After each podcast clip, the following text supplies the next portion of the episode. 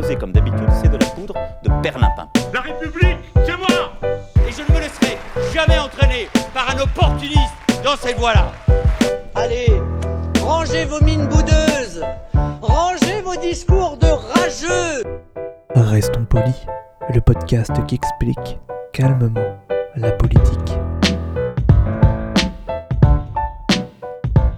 Bonjour à toutes et à tous et bienvenue dans Restons Polis, le podcast qui vous explique tranquillement la politique. Je m'appelle Adrien Bibard et toutes les semaines avec mon comparse Nemo, nous allons revoir ensemble les bases de ce que c'est la politique, loin de des petites phrases et des petits dramas qu'on aura oubliés demain. Nemo, bonjour. Bonjour. J'espère que tu vas bien. Ah, je suis toujours dans un superbe fauteuil. C'est incroyable. Toutes les semaines, on se retrouve dans ces beaux fauteuils. Ah ouais, ouais, non, mais j'ai l'impression d'être éditorialiste au Figaro tellement j'ai un beau fauteuil. Oh là, oh là, oh là. Alors, ne, ne, ne va pas, euh, ne va pas tout de suite euh, dire des choses, ne pas contredire ce que tu as dit la semaine dernière, euh, parce que le Figaro, c'est quand même plutôt à droite, a priori. Ah oui, oui, non, mais j'ai juste j'ai l'impression. En fait, j'ai toujours imaginé les éditorialistes du Figaro comme ça, dans des beaux fauteuils, en train de disserter sur les pauvres. Très bien. Eh ben, euh, est-ce que tu peux nous dire de quoi on va parler aujourd'hui? Eh bien, de la gauche et de la droite, une notion que beaucoup de gens ont peut-être un peu de mal à appréhender, que beaucoup détestent et que peu embrassent, on va, on va dire. Et euh, on, on va essayer de revenir à la base parce que quand on écoute de la politique alors qu'on n'y connaît rien, c'est probablement la première notion qu'on se prend dans la gueule. Et, euh, eh ben, il faut revenir un petit peu à ça, il faut essayer d'expliquer ce que c'est, pourquoi ça a autant de sens, pourquoi ça n'en a pas dans beaucoup de, dans beaucoup de cas, mais pourquoi malgré tout on y revient encore et toujours, ne serait-ce que pour le détester, voire même pour l'haïr. Alors, pour commencer, euh, gros gros sujet, euh, c'est quoi la gauche pour toi? Alors, pour moi, la gauche, je suis très mauvais en histoire. Déjà, je vais le dire, je ne vais pas essayer de faire des références historiques parce que je probablement euh, je me planterais, mais comme j'ai été à l'école, on m'a appris la gauche, c'est ceux qui étaient à gauche dans l'Assemblée, c'est-à-dire qui étaient contre la royauté, la monarchie, etc. En réalité, on va, on va prendre maintenant une définition de maintenant. On va dire que la gauche représente une, une sorte de progressisme, euh, de contestation euh, de l'économie individualiste, euh, voire capitaliste. Mais ça, c'est une certaine gauche. La gauche en elle-même, si on devait vraiment trouver un point commun, le mini point commun qu'on pourrait trouver entre tous, c'est euh, vraiment le progressisme. Je pense que c'est une notion qui, est pas mal, qui se met un peu en contradiction, enfin en, en- en opposition avec la droite qui serait un peu conservatrice, voire euh, réactionnaire. Et je pense que la gauche, euh, ouais, c'est vraiment l'ambition de faire progresser la société ensemble, là où la droite euh, est un peu plus en mode, bon, faisons attention à ce qu'on fait, et euh, l'ensemble c'est bien, mais l'individu compte quand même beaucoup. Alors, c'est intéressant parce que pour ma part, j'aurais un petit peu, comment dire, euh, nuancé ce- ce- cette Ah bah, définition. J'ai essayé de faire du gros. hein. Ah oui, oui, mais c'est, intéressant parce qu'on voit bien que euh, sur le plan économique, dans, le- dans le Mm. sens de comment on facilite les, les échanges monétaires principalement, euh, social ou voire même sociétal, il y a des petites nuances, on voit bien sur la droite et de gauche. Par exemple, dans le premier épisode que je vous invite à réécouter évidemment, j'ai parlé de keynésianisme. Où là c'est un peu, j'ai fait un résumé très simple en disant on préfère donner de l'argent euh, aux pauvres, on- ou plutôt on préfère creuser des trous pour payer quelqu'un pour qu'il le rebouche, et au moins on dit que ça fait de la croissance, Mm. etc., euh, plutôt que de le donner aux banques ou aux, entre- ou aux entrepreneurs. Euh, c'est des choses qui sont très compliquées, ce qui m'amène à, à la question, bah, pour le paysage actuel qu'on a, euh, c'est quoi la différence entre une Martine Aubry, par exemple, à la maire de Lille, Jean-Luc Mélenchon euh, de la France Insoumise, euh, Philippe Poutou du nouveau parti euh, anticapitaliste, euh, ou Nathalie Arthaud, qui est un peu moins connue, Oui, de, euh, Force ouvrière. Force ouvrière. J'allais dire Front, Front ouvrière, mais non. Alors, la- toute la question déjà pour la gauche, c'est de définir jusqu'où elle va. Mais par exemple, si on prend Martine Aubry, il y a, je pense, de nombreuses personnes à gauche qui seraient incapables de la mettre dans euh, la case gauche. Ça a d'ailleurs été, pendant le mandat de François Hollande, toute la question. Est-ce que, jusqu'à quel point on tolère la politique de François Hollande comme étant de gauche?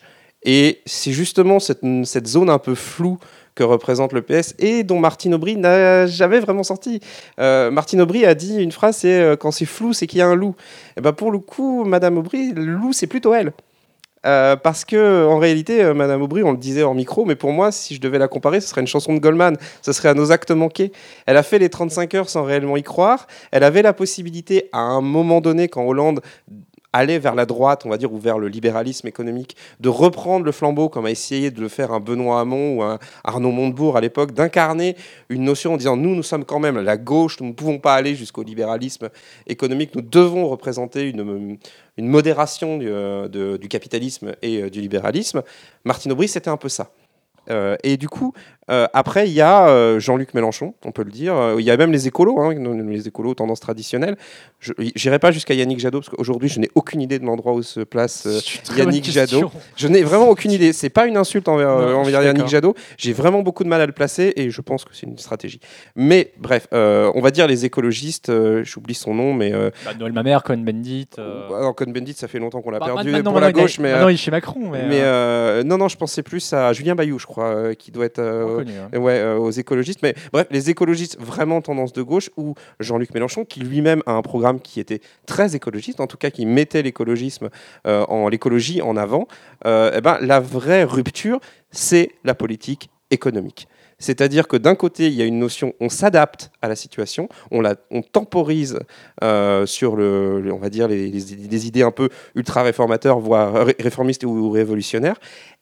En réalité, on fait une sorte de compromis avec l'économie en mode, nous, on a envie de s'occuper des plus faibles. Donc, on va le faire via des politiques euh, de redistribution et via des aides. Par contre, de l'autre côté, on ne va pas brider la croissance, on ne va pas brider l'activité économique parce qu'on y croit quand même.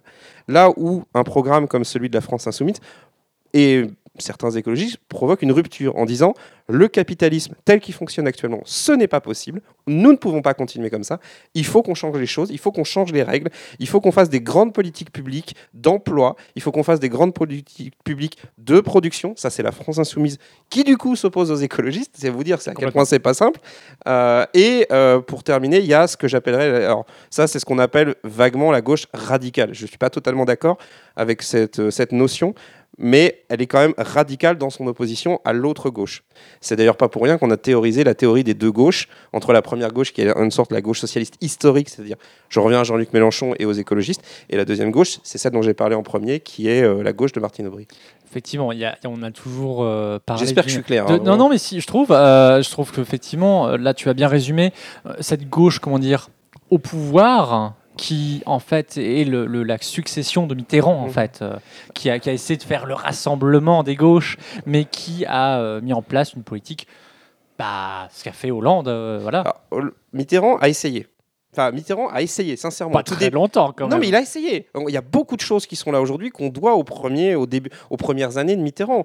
Euh, parce que Mitterrand a récupéré une situation où la droite avait été au pouvoir pendant très longtemps. Il a fait un vrai virage. Après, il y a eu la fameuse parenthèse de la rigueur dont on n'est jamais sorti. Euh, mais euh, il y a vraiment, entre les deux gauches, il faut comprendre qu'il y a une vraie haine à ce niveau-là et qui date de, long- de loin. Alors, on a parlé assez longuement de, de- de la gauche. Parlons de la droite. Oui, tu voulais. Ju- Juste sur la gauche, pour pas parler, ne pas parler quand même de l'extrême gauche. Oui, euh, c'est de vrai. On force n'a pas parlé de et de Force ouvrière et euh, de, Nic- de Nicolas, de Philippe Poutou. euh, c'est NPA, nouveau parti anticapitaliste. Eux, ils sont vraiment encore plus en dehors, c'est-à-dire que leur opposition, elle est extrêmement radicale. C'est eux, il faut vraiment euh, mettre en l'air le système.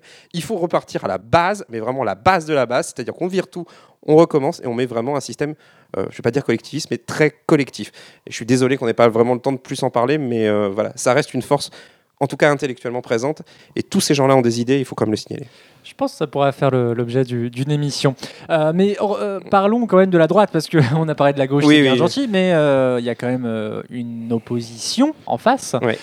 C'est la, la droite. Alors pour toi, c'est quoi la droite? Alors la droite, c'est à la fois, en fait, il y a deux droites en France, enfin trois, je veux dire trois droites. On va dire la première, c'est la droite qu'on connaît depuis très longtemps, c'est-à-dire celle qui est en perte de vitesse.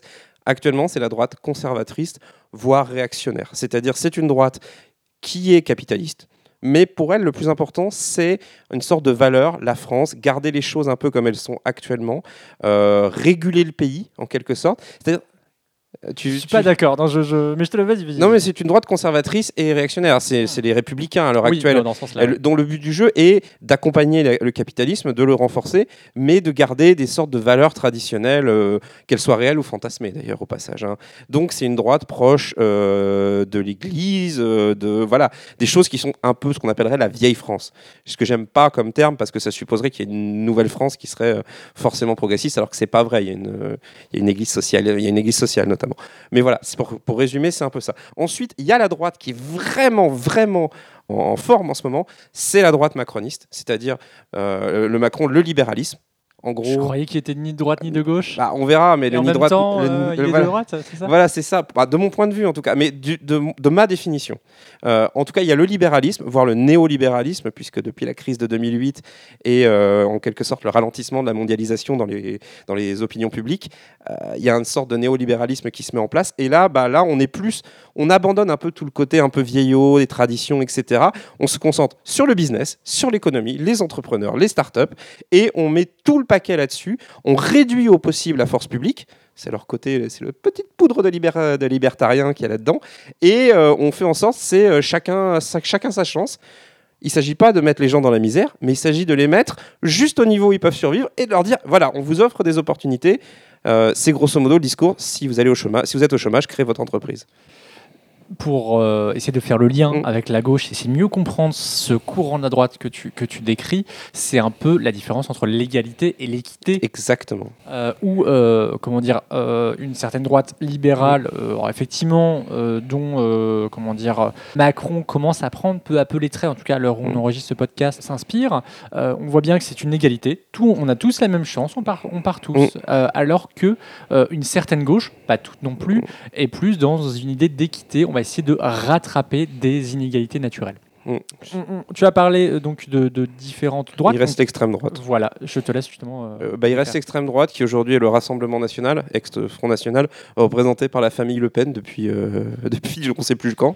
Il y a, il y a- il y a- comment il s'appelle Philippot aussi. Philippot, oui aussi, mais Dupont-Aignan aussi. oui ou Dupont-Aignan, mais c'est- je veux pas leur manquer de respect. hein. Cheminade. Je, ouais, alors je suis pareil, je ne voudrais pas leur manquer de respect du coup, mais euh, ce sont des courants minoritaires, honnêtement. Euh, Dupont-Aignan peut crier tout ce qu'il veut à la télé ou Philippot aussi. Aujourd'hui, celle qui fait la loi, c'est la famille Le Pen. Et ce, depuis très longtemps. Ils ont été contestés. Il y a eu Maigret il y a des années de ça, où, qui faisait un clip fantastique où il y avait de la, Bruno de la Maigret, musique. euh, ancien, euh, ancien, responsable. candid- en- voilà, ancien responsable euh, du Front National qui a tenté une candidature à la présidentielle contre Le Pen et qui s'est ramassé, euh, qui avait fait un clip absolument fantastique où il y avait de la musique arabe qui passait et il appuyait pour éteindre la radio. Ça résume beaucoup de choses. On a beaucoup résumé le, le Rassemblement National au racisme, etc. En réalité, le Rassemblement National, c'est un gloubi-boulga de n'importe quoi. hein. Enfin, de n'importe quoi. C'est un gloubi-boulga de plein d'idées différentes. Euh, le Pen disait euh, lui-même Je suis socialement de gauche, euh, enfin, et je sais plus, je suis socialement de gauche, économiquement de droite et nationalement de France. Mais voilà, c'est très compliqué. Le Front National, il mériterait une émission complète. On arrive à 12 minutes, donc c'est pour ça que Ouh je te. Eh oui, oui. Je suis euh, désolé pour vraiment ceux qui sont à l'habitude. J'ai vraiment essayé de faire au plus simple et je suis désolé des caricatures que ça a pu donner. Mais c'est aussi, en tout cas, c'est une introduction et on vous invite peut-être à écouter euh, à gauche toute pour approfondir euh, certains sujets. Merci. Mais alors du coup, on, a parlé de la droite et de la gauche. Euh, Comment situer le centre? Le centre. Il y, a, il y a Bayrou, historiquement, Alors, qui représente le centre. Il y a Giscard d'Estaing. Aujourd'hui, c'est la deuxième droite dont j'ai parlé, clairement. Euh, la- la- le centre était censé être un mix des deux, du centre gauche, du centre droit. Aujourd'hui, ce qui les met tous d'accord, c'est le capitalisme, c'est l'entrepreneuriat. Et une certaine façon de dire, OK, on est de droite sur ce côté-là, mais du coup, sur certains aspects soci- sociétaux, on va quand même essayer d'être progressiste. Euh, en réalité, le centre, aujourd'hui, il est en train de se créer en France. Il prend le pouvoir. Il a pris le pouvoir en 2017. Ce qu'il a essayé de faire pendant des années et des années, là, ils ont une fenêtre de 5 ans. Et on est en train de voir exactement ce que c'est que le centre. Pour moi, à l'heure actuelle, ça reste une autre forme de droite. Enfin, une deuxième forme, la deuxième forme de droite dont j'ai parlé. Et je ne pense pas leur faire insulte en leur disant que, euh, malgré tout, ça n'empêche pas certaines de ces personnes qui sont à l'intérieur de porter, sur certains points, des valeurs qui sont plus à gauche. Mais c'est toute la complexité de, cette notion, euh, de ces notions fourre-tout. Effectivement, la fameuse phrase euh, ni de gauche ni de. Enfin, non, euh, Ni de gauche, ni de droite. mais de droite, du coup. Voilà. Euh, Ce qui était quand même, ce qui faisait très Front National la première fois que je l'ai entendu, hein, quand même. hein. Puisque le Front National est de gauche au nord et de droite au sud. Alors, on, vu, que la, enfin, vu que Macron a quand même balayé euh, le- le- la gauche et la droite aux dernières élections Mm. euh, et se retrouve face au Front National, euh, est-ce que la gauche et la droite, cette question-là, en fait, elle n'est pas finie? C'est en fait pour une raison très simple, c'est que les notions de gauche et de droite ne sont pas des questions de personnes, ce sont des questions d'idées. Et les idées sont jamais mortes. Elles sont majoritaires, minoritaires, écrasées, dominantes, mais elles ne sont jamais mortes. Et ces idées de gauche ou droite, à un moment donné, quand vous vous trouvez face à une question, face à un projet de loi, face à quoi, vous êtes pour ou vous êtes contre. Et derrière ce pour et derrière ce contre, il y a toute une histoire. Et vous pouvez être en désaccord fondamental avec quelqu'un du même camp que vous. Vous appartenez quand même à l'histoire de ce camp. Et il n'y a ni de honte, ni d'être de droite, ni d'être de gauche, tant que vous partagez les valeurs humaines fondamentales qui nécessitent une politique.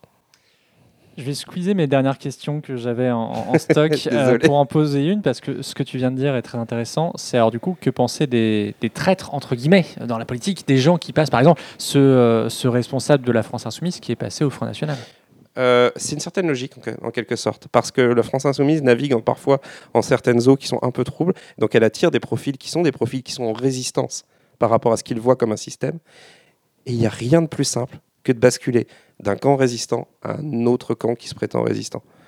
Et du coup, euh, ces gens-là, en fait, ne naviguent pas, j'insiste là-dessus, en fait, ils ne naviguent pas sur des idées, ils naviguent sur des faits, c'est-à-dire sur ce qu'ils voient, sur ce qu'ils interprètent de ces faits, mais ils ne naviguent pas sur des idées politiques.